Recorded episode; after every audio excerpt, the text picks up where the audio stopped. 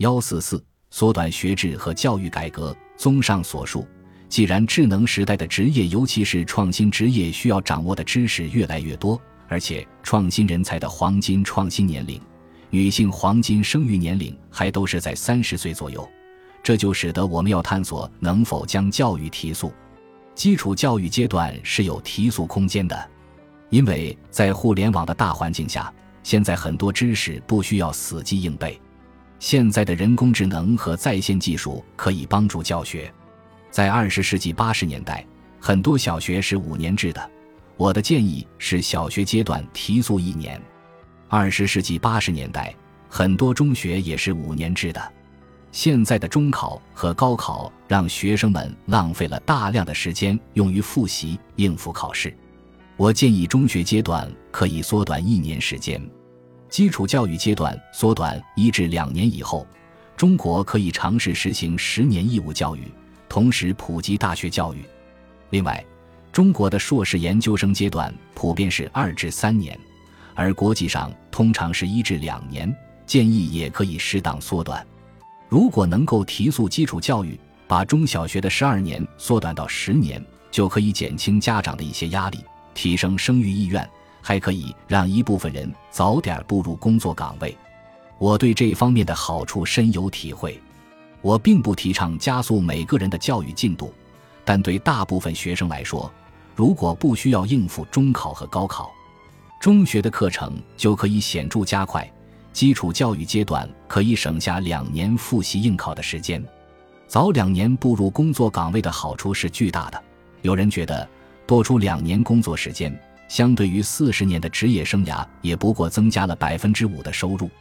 但实际上收益远不止于此。这是在二十多岁的黄金年龄段里增加了两年的上升期。如果这两年的能力和薪资的提升是每年百分之十，那么多出两年的上升期，就会在整个职业生涯增加百分之二十的产出。我可以拿自己来举例，当年我很幸运地参加了复旦少年班，十五岁就上了大学。二十一岁硕士毕业就开始工作，有了比同龄人早三年工作的优势。一开始可能并不明显，但在后来的职业生涯中，比同龄人超前三年就成了明显的优势。一九九九年，我在二十九岁时联合创办了携程旅行网，并且带领它发展为中国一家成功的互联网企业。二零零七年，我三十七岁时。决定到斯坦福大学申请经济学博士学位。斯坦福大学的经济学课程通常招收二十多岁的学生，偶尔也有三十多岁的学生，但几乎从来没有招收过四十多岁的人。如果我当时是四十岁而不是三十七岁，那么我就没有机会追求第二个事业，进而成为一名经济学家。现在我已经五十二岁了，作为一家大型上市公司的董事长。仍然算是比较年轻的，所以早几年进入大学并且完成大学学业，意味着人生中多了几年的提升的时间，还多了几年创业年龄黄金窗口期，可以增强创新和创业的活力。对家长来说，孩子早两年上大学和工作，可以减轻养育的成本。按照我们前面对生育成本的分析，早两年中学毕业可以降低直接成本五万至十万元。也可以减少家长的时间成本，可以对生育率有百分之十左右的提升。三，如果女性能提前完成学业，还有另一个好处，她们将会多出几年时间来建立家庭和生育孩子。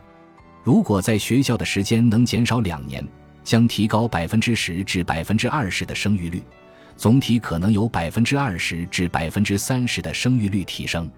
如果政府靠现金鼓励人们生育，根据本章前面的分析，达到这样的效果将需要百分之二至百分之三的 GDP。对社会来讲，提速基础教育可以同时实现提高生育率、减少教育支出、增加劳动力供给和税基、促进创新等好处，是一项非常难得的多赢的政策改革。最近，斯坦福大学宣布将接受十八岁以下有天赋学生的申请。并为他们毕业的年限提供更多的灵活性。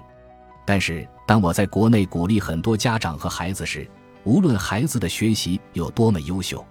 他们都不愿意提早上大学。这是因为在现有的教育体制中上一个名牌大学对孩子的未来非常有好处所以他们宁愿浪费一年时间复习备考以求上一个更好的大学也不愿意提早进入大学。本集播放完毕。感谢您的收听喜欢请订阅加关注主页有更多精彩内容。